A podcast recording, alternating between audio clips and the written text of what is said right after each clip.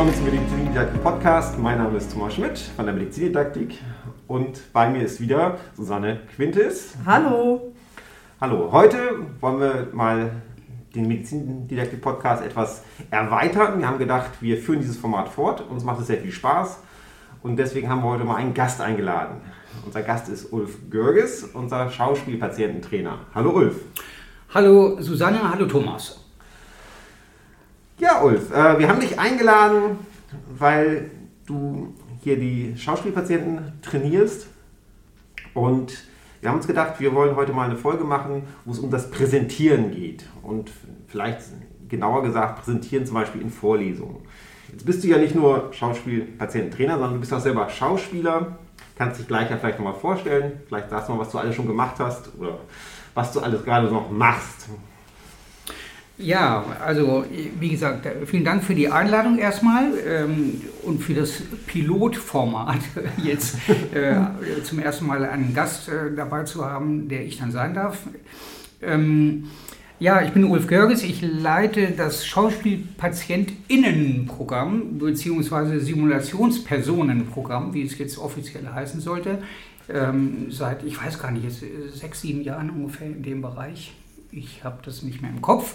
Äh, bin von Haus aus Schauspieler, äh, das mache ich auch immer noch. Also ich habe eigentlich zwei Berufe, einmal Schauspieler und Regisseur und dann äh, hier äh, habe ich die Leitung des Simulationspersonenprogramms. Was mir extrem viel Spaß macht, weil es ja eine tolle Verbindung ist zwischen äh, Theater und äh, der Medizin. Ich habe ja in meinem früheren Leben mal ähm, einen Sport studiert auch und ähm, im Rahmen dieses Sportstudiums habe ich meine Examensarbeit in Sportmedizin geschrieben. Und Sportmedizin mit dieser Arbeit und dann hier, äh, die Theatergeschichte, die ich ja schon seit Jahrzehnten eigentlich mache, äh, das ist so eine tolle Verbindung, dass mir das hier riesigen Spaß macht. So, ja, jetzt sagtest du, es geht, soll ein bisschen ums Präsentieren gehen. Also wie äh, kann ich ähm, ja, keine Ahnung, Lerninhalte besonders gut präsentieren. Da gibt es ja eigentlich so ein paar einfache Tricks, äh, die wir ähm, anwenden können, um einfach eine bessere äh, Präsenz zu haben. Wir sprechen ja im Theater immer von Bühnenpräsenz und letztendlich ist es ja ähm, für die Vortragenden, also Dozentinnen und Dozenten, auch nichts anderes. Sie stehen ja im Grunde auch auf der Bühne. Mhm. Kann man so sagen. Ne? Aber es gibt wahrscheinlich schon klare Unterschiede zwischen Theater und einer Vorlesung halten, oder? Ja, also ein Riesenunterschied ist natürlich, dass wir ähm, die, im, in der Vorlesung ähm, ja die vierte Wand, wie wir sagen, im Theater aufmachen. Ähm, die vierte Wand ist ja das, was, äh, also es ist so, wenn man auf der Bühne steht als Schauspieler, dann ist die, der Blick ins, in den Zuschauerraum im Grunde genommen weg. Das ist eine schwarze Wand weil wir als Spieler äh, durch die Scheinwerfer so geblendet werden, dass es wirklich ein schwarzes Loch ist. Ne?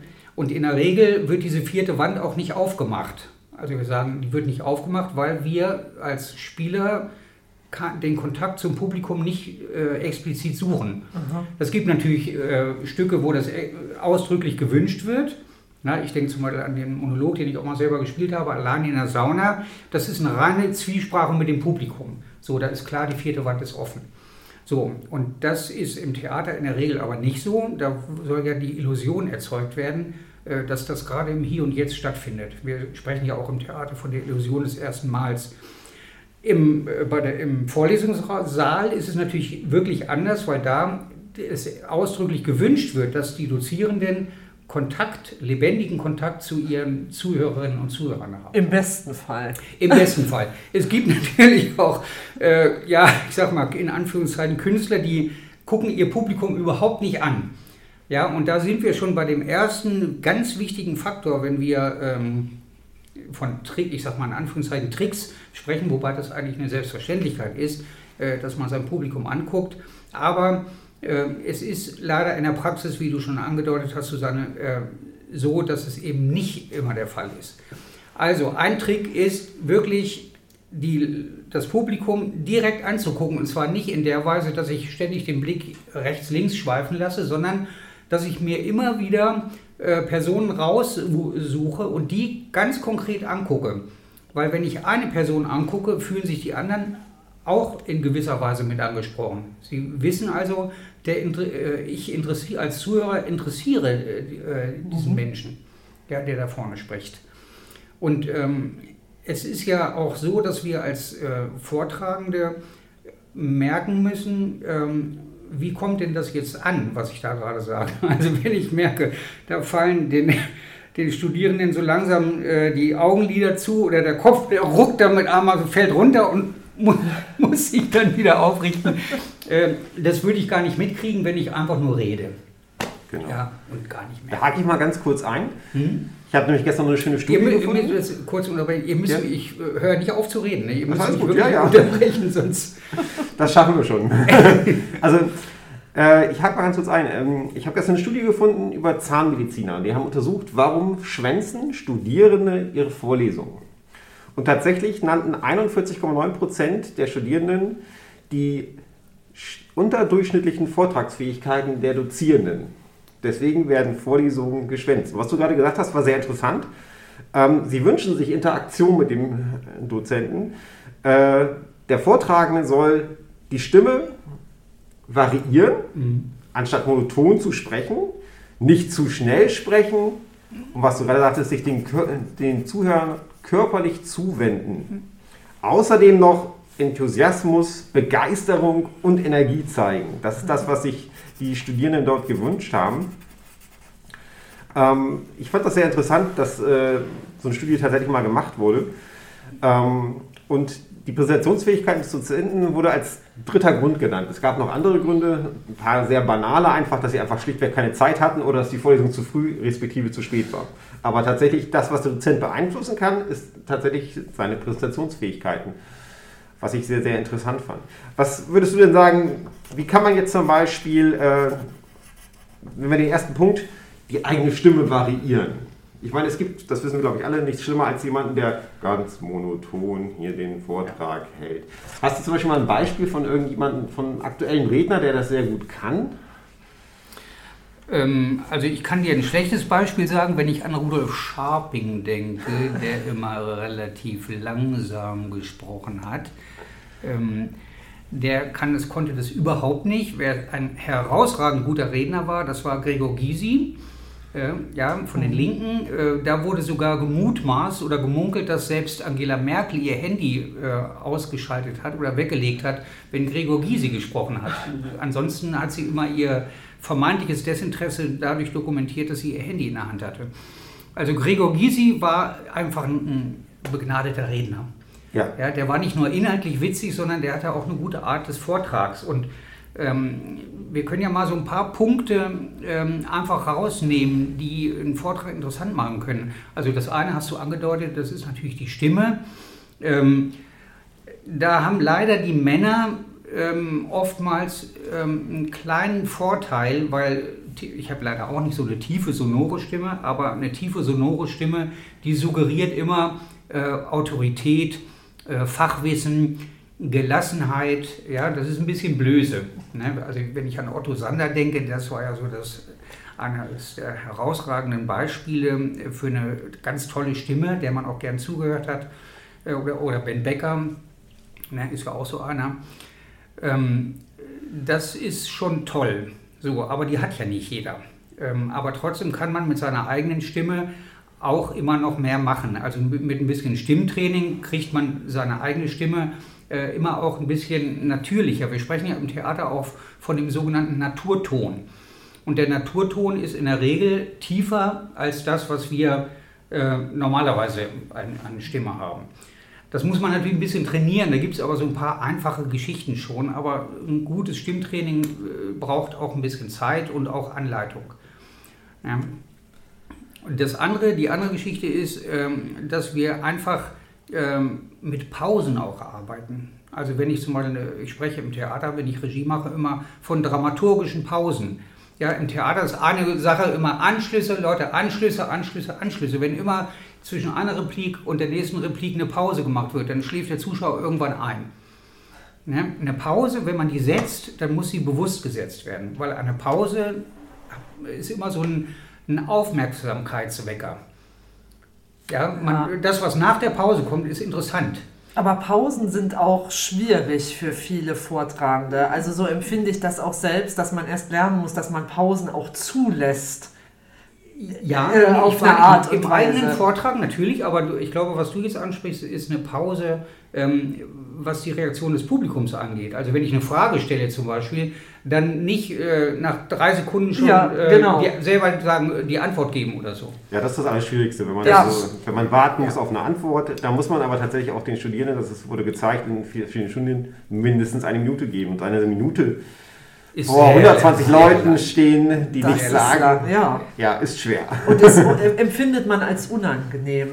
Ja, es kommt darauf an. Also wenn ich, äh, ich kann ja, das ist ja erstmal eine, eine Frage, wie, wie stelle ich die Frage? Zum Beispiel ist jetzt bewusst äh, angedeutet, so Leute, jetzt macht euch darüber mal Gedanken, ähm, nehmt euch ruhig ein bisschen Zeit, ja, fühlt euch nicht gehetzt und wie ich mich dann da vorne verhalte, wenn ich da jetzt vorne so mit trommelnden Fingern äh, Ungeduld suggeriere, äh, dann ist es natürlich blöd. Ne? Wenn ich jetzt aber ganz gelassen hin und her gehe und auch mal nochmal den Blick übers Publikum schweifen lasse, also man kann richtig ähm, das toll machen. Ich weiß, mir fällt gerade Thomas, den haben wir doch zusammen in, war das in Wien oder so beim Kongress, diesen Martin äh, aus Bochum oder so. Aus Aachen, ja. Aus Aachen, gut, genau. ist in der Nähe, ne? so ungefähr. Also das war natürlich ein hervorragender äh, Vorträger, sage ich mal. Der stand da mittendrin auch mal auf dem Tisch. Ja, äh, das ist natürlich jetzt kein Allheilmittel, um einen Vortrag interessant zu machen. Ähm, aber der konnte halt ganz bewusst. Ähm, da gerät ich nochmal rein mit dem Tisch. Das ist vielleicht übrigens eine, das sage ich auch meinen Dozenten immer. Wenn sie was ganz Wichtiges haben, dann irritieren sie das Publikum, also meine Dozenten ja. Dozentin. Ich bin wieder nicht am Gendern, ganz schlimm. ähm, dann machen sie irgendwas Komisches. Ja. Wie du sagst, steigen sie auf den Stuhl, steigen sie auf den Tisch, ja, genau. setzen sich einen komischen Hut auf. Die Studierenden werden das, was sie dann sagen, sich äh, erinnern mit dem Punkt, da wo er den komischen Hut auf hatte, da hat er das und das gesagt. Ja. Aber da das darf man natürlich nicht so oft machen, logischerweise. Das, erstens das, ähm, man braucht da auch viele Hüte für. Ähm, ich glaube, das Problem ist auch ein bisschen, es muss immer authentisch sein. Also wenn jemand nicht so der Typ ist, der sich gerne verschiedene Hüte aufsetzt vor, äh, vor seinem Auditorium, ähm, dann ist es schwierig, dann wird es lächerlich. Ja. ja. Also das muss immer, man muss immer bei sich bleiben. Wir sagen im Theater auch immer im eigenen Namen handeln. So, also ich muss es wirklich meinen. Und wenn ich mich jetzt verbiegen muss, um mir so eine Kappe aufzusetzen, äh, dann haben, haben wir ein Problem. Also dann machen wir uns lächerlich und das geht natürlich noch weniger. Ne? Aber dennoch kann man, glaube ich, auch durch andere, einfachere Möglichkeiten, ich finde es super, ne, solche Geschichten, ähm, durch andere Möglichkeiten sein Publikum fesseln. Ja, und da sind halt diese Geschichten mit Pausenarbeiten, äh, die Leute angucken, auch vor allem, wie bewege ich mich im Raum. Das ist auch ganz wichtig, dass ich nicht vorne stur stehen bleibe. Äh, es gibt ja leider immer die erschreckenden Beispiele, ich stehe mal auf, ähm, die haben dann ihre PowerPoint-Präsentation und dann sprechen sie zu der PowerPoint-Präsentation.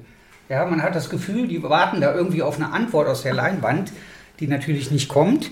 Und dann gibt es auch noch dieses ähm, betreute Vorlesen. Ja, dann wird genau das vorgelesen, was äh, da auf einer Leinwand zu lesen ist. Äh, abgesehen davon, dass die meistens viel zu vollgestopft sind, aber das ist eine andere Geschichte. Ähm, das ähm, geht natürlich gar nicht. Ne? Also wie gesagt, auch mal einen Raumwechsel machen, einen Ortswechsel machen, ähm, leise werden mal mit der Stimme. Ja, wenn ich so, stellen Sie sich vor, ich würde Sie jetzt fragen, ähm, was passiert denn mit der Leber bei 3,5 Promille? Was glauben Sie? Ja. Ja, also so diese ja. Geschichten. Ne? Oder dann plötzlich mal, mal ganz laut werden. Und dann hat der doch wirklich nach 30 Bieren erst 1,0 Promille. Das kann doch nicht angehen. Ja. Ja, also solche Geschichten, glaube ich, wenn man dann auch in so einem Flow ist, ich glaube, dann haben die, äh, haben die Leute richtig Spaß. Ja, das klingt auch wie was, was jeder oder jede ja. äh, machen könnte. Also ja. du hast eben gesagt, man muss immer natürlich bleiben. Es gibt ja so, so Originale, ja. die dann irgendwie so ihre ganz eigene Art haben. Also ich erinnere mich, dass ich früher einen Zoologieprofessor hatte, der in seiner Freizeit Puppentheater gespielt hat.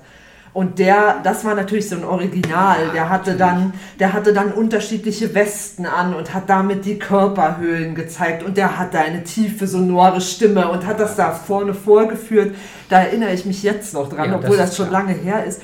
Aber wie du schon sagtest, das ist ja jetzt nicht ein Tipp, den man jedem geben Nein, kann. Es sind ja auch nicht alle Puppenspieler. Ja, genau. Aber das, was du gerade gesagt hast, mit Stimme variieren und mal lauter und mal leiser, das ist ja wirklich was, was man sich so ein bisschen auch aneignen kann und wo man auch ein bisschen selbst drauf achten kann, vielleicht, mhm. wenn man Vorträge hält. Das finde ja. ich ein super Tipp. Genau, ich würde jetzt gerne noch mal ein bisschen auf die Körpersprache kommen. Ja. Es gibt ja, und jetzt sind wir wieder bei unserem Lieblingsthema Mythen, diesen Mythos, äh, das, was, man, was beim Gegenüber ankommt, ist eigentlich nur 7% Inhalt, 38% Stimme und 55% Körpersprache. Und da müssen wir ganz klar sagen, jein. 7% Inhalt ist natürlich beschämend für alle, die sich intensiv inhaltlich auf die Vorlesung vorbereiten von genau. Seiten der Lehrenden. Also das ist ganz böse. Genau, das stimmt auch nicht, weil im Prinzip, wenn man das so hätte, muss man ja einfach sagen, wenn es wirklich auf die Stimme und Körpersprache ankommt, wäre es egal, in welcher Sprache du redest weil dann wäre der Inhalt bei 7% fast egal. Ja. Äh, das liegt alles zu so einer Studie, die der Professor Albert Meriaban äh, 1967 mal durchgeführt hat. Allerdings muss man sagen, der hat Teilnehmer nur einzelne Worte sprechen lassen. Okay. Und zwar gerne in Inkongruenz. Er hat Krieg ganz freundlich gesagt oder Spaß eben nicht so freundlich. Und dann konnte man sehen, dass die Stimmenbetonung viel mehr mitgenommen wurde als der Inhalt was logisch ist, wenn man nur ein Wort sagt. Wurden dazu noch Bilder gezeigt, der Mimik, war diese Mimik nochmal drüber. Insofern kam dieses, äh, diese Inkongruenz zustande. Bei Kommunikation mit Hunden ist das interessant. Ja? Also da ist wirklich der Stimmklang. Du kannst ja sagen, kannst ja zu deinem Hund sagen, na komm mal her, du kleiner Idiot. Ja, ja gut. Dann kommt der Klar. und freut sich. Ja, obwohl da auch die Körpersprache sehr wichtig ist. Und da wollte ich jetzt gerade ein bisschen hinführen zur Körpersprache. Was würdest du sagen, wie sollte man sich denn da präsentieren? Also einmal hast du gesagt, man soll so bleiben, wie man ist, in Anführungsstrichen. Allerdings, wenn ich jetzt sehr introvertiert bin und meine Schultern zusammenziehe und ja. vorne mit den Händen knibbeln, ist es wahrscheinlich nicht das, was man jetzt unbedingt als äh, enthusiastischen Redner wahrnehmen würde. Nein, ähm, also da gibt es natürlich ein paar Geschichten, die auch sehr leicht erlernbar sind. Ähm, ich spreche im Theater immer, nicht nur hier in der Uni, sondern auch im Theater. Ähm, von, gerade wenn man mit Laiendarstellern, so arbeite ich ja auch zusammen, nicht nur mit Profis, äh, wenn man ähm, immer von einem Bein aufs andere tänzelt, da sage ich immer Gottschalk-Syndrom zu, weil Thomas Gottschalk, der hat ja auch die Entschuldigung an den Kollegen, ja, der, der hat ja auch die Angewohnheit, immer vom einen Bein aufs andere zu tänzeln. Ja, die stimmt, Kamera, ja. die ging dann immer mit und dann ja. haben die von der Bildregie gesagt, geh mal vom Close-Up weg, auf, äh, macht die Kamera auf, weil man wird wahnsinnig. Ja, und wenn ich jetzt mal aufstehe, ich kann das ja mal machen, ihr seht das zwar jetzt nicht, also die Zuhörer, und ZuhörerInnen. Ähm, aber ihr beiden, wenn ich jetzt die ganze Zeit so vom linken aufs rechte Bein tänzel und das die ganze Zeit mache, das ist ja nur ein Ausdruck von innerer Nervosität, weil ich nicht weiß, wohin gehe ich denn mit, diesen, mit dieser inneren Aufgeregtheit. Und das überträgt sich natürlich aufs äh, Auditorium und das macht, also mich macht es wahnsinnig. Ja? Und es ist eigentlich ganz einfach. Ich brauche ja eigentlich nur für mich selber zu beschließen, ich verteile jetzt mal mein Gewicht auf beide Füße gleichmäßig. So, wir sagen, sprechen im Theater immer von einer sauberen Bühnensprache. Ja, und wenn jemand das nicht kann, oder wenn, ich sage es anders, wenn jemand das kann, dann sagen wir, ähm, der hat Handwerk. Mhm. Ja, Handwerk, weil Theater, Schauspiel ist ja ein Handwerk. Ne? Und wenn ich zum Beispiel äh, weiß, dass eine Bewegung immer einen klaren Anfang und ein klares Ende hat, ja, dann ist es schon mal ganz was anderes. Dann, wenn ich das ein bisschen beachte, ich muss jetzt nicht Pantomime, die Glasscheibe machen, aber der Effekt entsteht genau dadurch, ähm, dass eben die Bewegung irgendwo anfängt und auch wirklich irgendwo aufhört. Und wenn ich jetzt eine Armbewegung zum Beispiel mache und die endet an einem bestimmten Punkt, dann hat das eine ganz andere Wirkung, als wenn die irgendwo ins Leere geht. Mhm. Ja, ihr habt ja. das jetzt wahrscheinlich ja. gemerkt, ja, ich habe es gerade vorgemacht ähm, das hat eine andere Wirkung. Und auch wenn ich, äh, wenn ich mich umdrehe, ja, so, und dann wieder meinen Stand einnehme und dann wieder mit den Händen eine natürliche Handgestik habe, die aber klar ist von der Sprache. Oder auch wenn ich was zeige, dann ist es wirklich ein Zeigen, wo ich auf einen bestimmten Punkt deute, aber dann hält die Bewegung auch genau da an. Genau, man sieht es jetzt auch gerade, Ulf hält immer die Hände dann erstmal in einer Position und lässt sie dann nicht wieder fallen, sondern pointiert das einmal. Und ja, genau. es geht nicht nur ums Halten, sondern es geht auch wirklich darum, dass, dass die Bewegung klar endet. Ja. So, ja. Dieses, diese Klarheit in den Bewegungen, das ist ganz wichtig. Und ich glaube, wenn man sich bewusst macht, dass eine Bewegung einen Anfang hat und auch ein Ende, das ist, glaube ich, schon eine kleine Hilfe. Ja, das stimmt. Ja? Das wirkte jetzt ganz äh, anders, als wenn du sozusagen ständig in Bewegung bist. Genau, genau. Ja. Also der Körper. Ähm, der hat ja mehrere Teile. Wenn ich alle Teile gleichmäßig bewege, ja. gleichzeitig bewege, dann wird es unglaublich unruhig. Ja, also ich, ähm, wir, ich arbeite ja auch gerne mit Statusübungen äh, und ähm, Status, ähm, ja, Status bedeutet, wenn ich zum Beispiel ganz schnell sprechen würde, äh, die ganze Zeit hektisch mit ganz vielen Rs da drin, äh, dann suggeriere ich eigentlich, einen tiefen Status, der wenig Autorität verrät. Auch, mhm. Das gilt dann auch fürs Inhaltliche. Wenn ich jetzt aber sparsam bin in meinen Bewegungen und auch relativ langsam, sage ich mal, dann suggeriere ich äh, Fachkompetenz, ähm, Autorität, ja, Souveränität. Das sind ja Aspekte, die für die Zuhörenden extrem wichtig sind, äh, weil sie das automatisch auf den Inhalt übertragen. Ja. ja, und die, die wahrgenommene Kompetenz und Souveränität des Vortragenden oder der Vortragenden ist ja auch ein wichtiger Faktor beim, beim Lernen.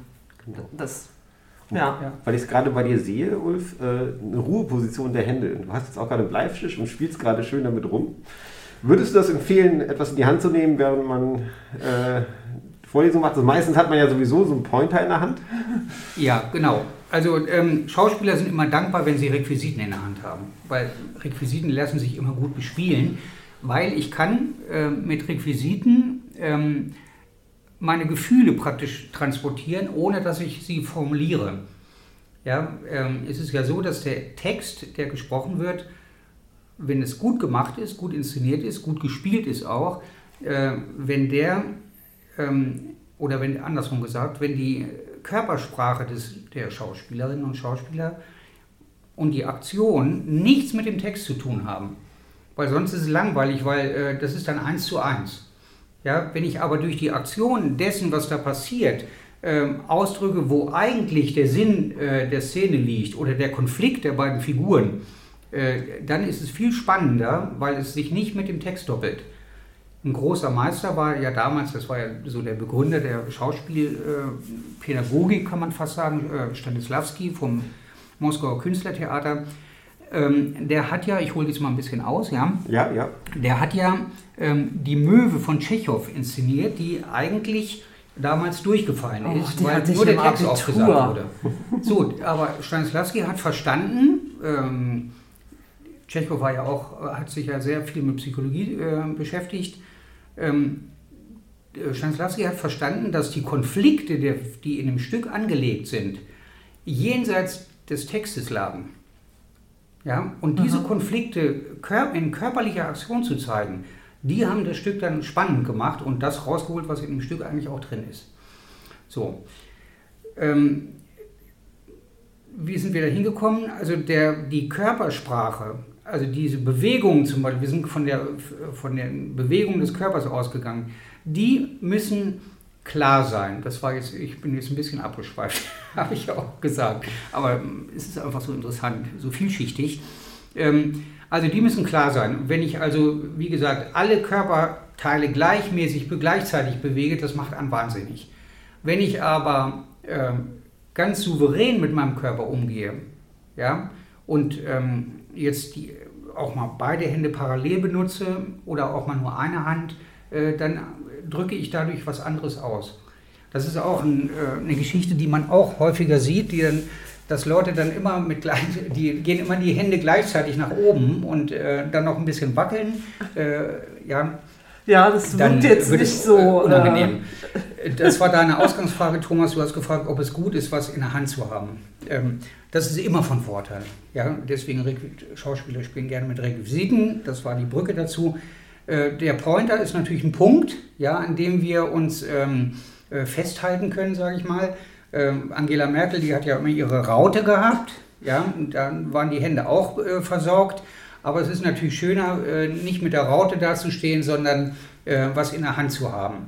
Und dieser Pointer, der gibt uns natürlich die Möglichkeit, äh, der wird ja natürlich auf der einen Seite benutzt, aber auf der anderen Seite kann ich ihn dann wieder äh, zurück zur Hand führen, zur anderen Hand, so dass ich mich quasi daran festhalte, wenn man so will.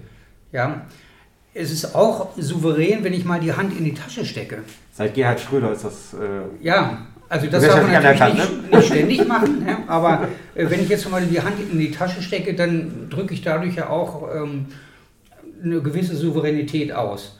Wenn ich jetzt natürlich, äh, ich mache das mal vor. Da, da müssen wir mal ganz kurz sagen, es kommt auch so ein bisschen auf die Tasche an. Wenn ich beide Hände hinten in den. Ja, das geht gar nicht. Also das muss die vordere Tasche sein. Ja. Äh, hinten, das wirkt ein bisschen komisch. Es wirkt genauso komisch, wenn ich die beiden Fußspitzen vorne zusammendrehe und dann die Schulter nach vorne nehme. Ich mache das gerade mal vor. Das ist sehr ängstlich. Es sieht furchtbar äh, aus. ja. ja.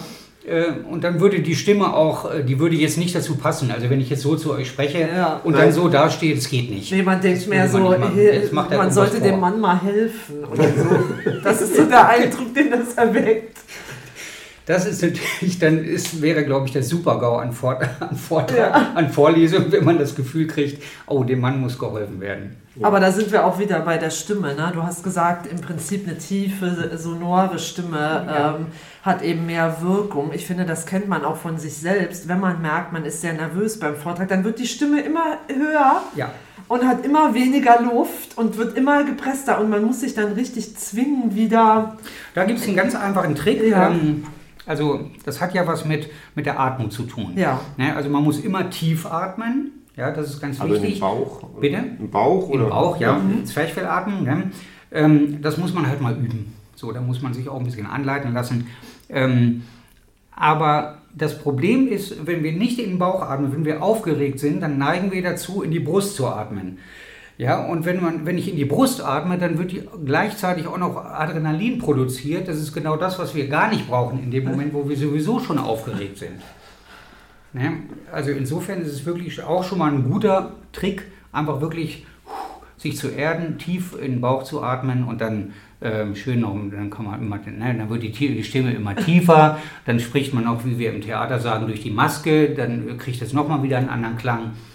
Ja, also merkt ihr schon, wenn ich jetzt ein bisschen mehr in diese Richtung gehe, dann färbt sich meine Stimme auch ein bisschen anders ein und ähm, ist dann vielleicht auch angenehmer zum Hinhören, hoffe ich. Genau. Also noch ein Tipp, was ich auch gelesen hatte aus einem Buch, wo es ums Präsentieren ging.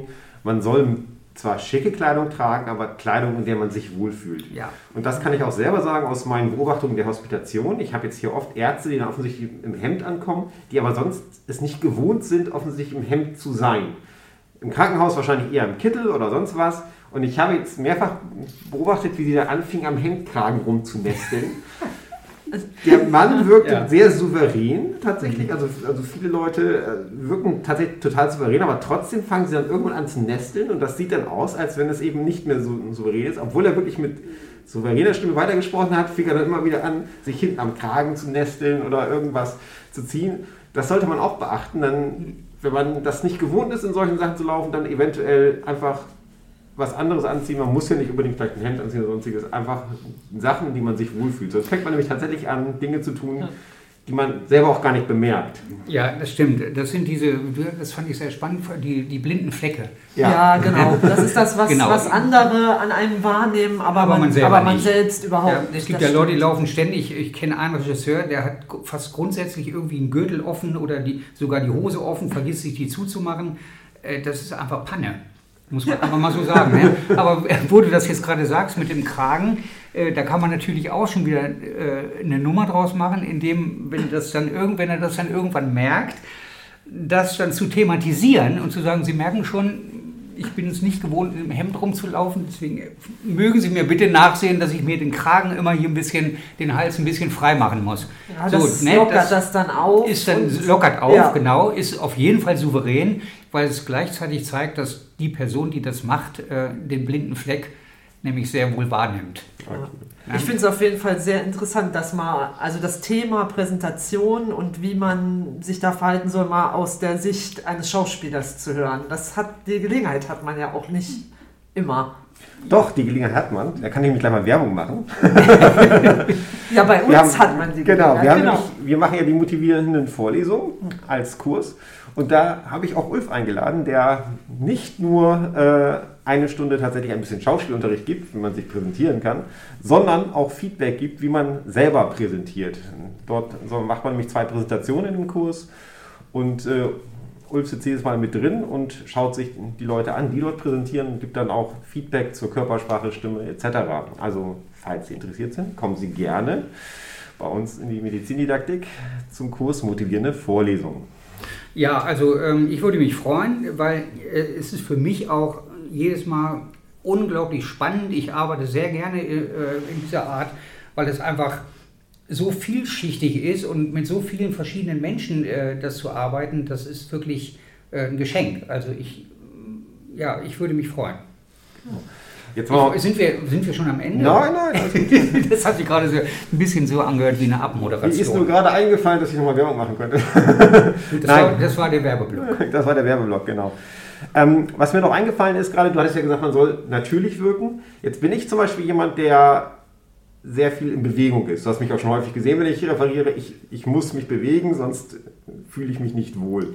Ich bin mir dabei ziemlich bewusst, dass ich mich wahrscheinlich eher zu viel bewege und vielleicht ein bisschen zu hektisch bin und gerne mal den ganzen Raum ausnutze und hin und her düse. Ähm, andererseits äh, merke ich auch, dass ich wenig stillstehen kann, weil es mir dann nicht mehr gefällt. Ich versuch, dann wird, werden meine Bewegungen irgendwo anders äh, rausgehen. Dann werde ich irgendwo mhm. rumzappeln oder sonstiges. Hast du da nochmal einen Tipp, wie man sagen kann, wie, wie, kann man sich selber wieder einfangen oder bis, bis welches Maß ist es okay, dass man äh, sein, seine eigene Persönlichkeit auslebt und wann ist es vielleicht zu viel? Also, ähm, ich, also ganz wichtig, ja, sprichst du ja auch nochmal an, die Authentizität, ja. also dass man bei sich bleiben soll. Ähm, ich glaube, wenn die Bewegungen viel sind im Sinne von, sie sind Ausdruck von Unkontrolliertheit oder ähm, zeigen, deswegen komme ich nochmal auf das Gottschalk-Syndrom, äh, zeigen, dass die Person, die vorträgt, äh, das gar nicht merkt. Ja, dann sind wir ja schon wieder beim blinden Fleck, also dieses nach äh, rechts, links gehen oder manche laufen auch immer einen Schritt vor, dann laufen sie wieder zurück, dann laufen sie wieder vor. Ich gehe wahrscheinlich jetzt immer näher ans Mikrofon. ja. Also äh, das macht einen wirklich wahnsinnig. Ja? Und da würde ich dann einfach äh, mir bestimmte Fixpunkte suchen. Äh, entweder hat man einen Rednerpult oder einen Tisch, wo man dann einfach mal zwischendrin hingeht. Man kann ja unbewusst ein bisschen Kontakt aufnehmen. Das mache ich hier gerade mit dem Stuhl, dass mein Bein äh, den, äh, den Stuhl jetzt hier berührt. Das gleiche kann ich auch mit dem Tisch machen. Ähm, oder dass ich mich vielleicht sogar zwischendrin mal auf den Tisch setze. Das hat ja auch immer einen, einen sehr entspannten ähm, äh, Effekt. Ähm, das sind, glaube ich, Geschichten, die man gut äh, nutzen kann. Ich kann aber auch bewusst mir meinen Bereich vorne, wo ich vortrage, einteilen und sagen, so, jetzt gehe ich da mal bewusst hin. Und wenn ich das trainiere, wenn ich das öfter mache, dann setze ich ja meine Bewegung ganz bewusst ein. Das ist ja ganz was anderes. Und genauso ist es auch, wenn ich sage, so, ich gehe jetzt mal einfach hier rechts oder links am Auditorium vorbei. So, dann habe ich meine Bewegung, das ist ja ein Bewegungsdrang. Ne? Das ist ja auch äh, positiv, weil du bist einfach dann ein lebendiger Vorträger, äh, der das auch äh, physisch zeigt. Ja, das würde ich gar nicht als Nachteil sehen, sondern es ist ja viel besser, jemand ist in Aktion, weil der, die Leute, die zuhören, die sehen ja auch, ja, und die Person, die vorträgt, dann in Bewegung zu sehen. Es ist ja nichts schlimmer als jemand, der so dasteht, ähm, Arme hängen, äh, ja, ich wollte Ihnen heute etwas über den Blutkreislauf erzählen und äh, also ihr seht, ich stehe jetzt einfach völlig mit hängenden Armen. Das Einzige, was sich bewegt, ist ein bisschen der Kopf, aber auch nicht viel mehr. Ja, das ist langweilig. Da werden dann direkt die Handys rausgeholt. Ja, spätestens nach zehn Minuten. Wo wir da gerade bei sind. Ähm, wir haben ja dieses tolle Erfindung, in Anführungsstrichen, dieses Rednerpuls, was wir ja in der Uni immer wieder haben, dass diese großen Blöcke ja. vorne sind.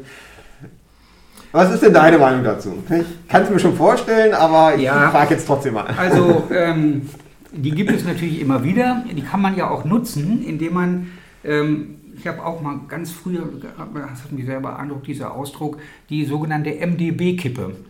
Ja, also Mitglied des Bundestags, ne, MDB, das sind dann, ist diese typische Haltung, wenn man sich Reden im Bundestag anguckt, man kann auch mal hinhören, aber angucken, dann wird rechts und links die Hand aufgelegt und dann geht meistens der Kopf so ein bisschen nach vorne. Dann beugt ja. sich der ganze Oberkörper vor und zurück und das ist die sogenannte MDB-Kippe.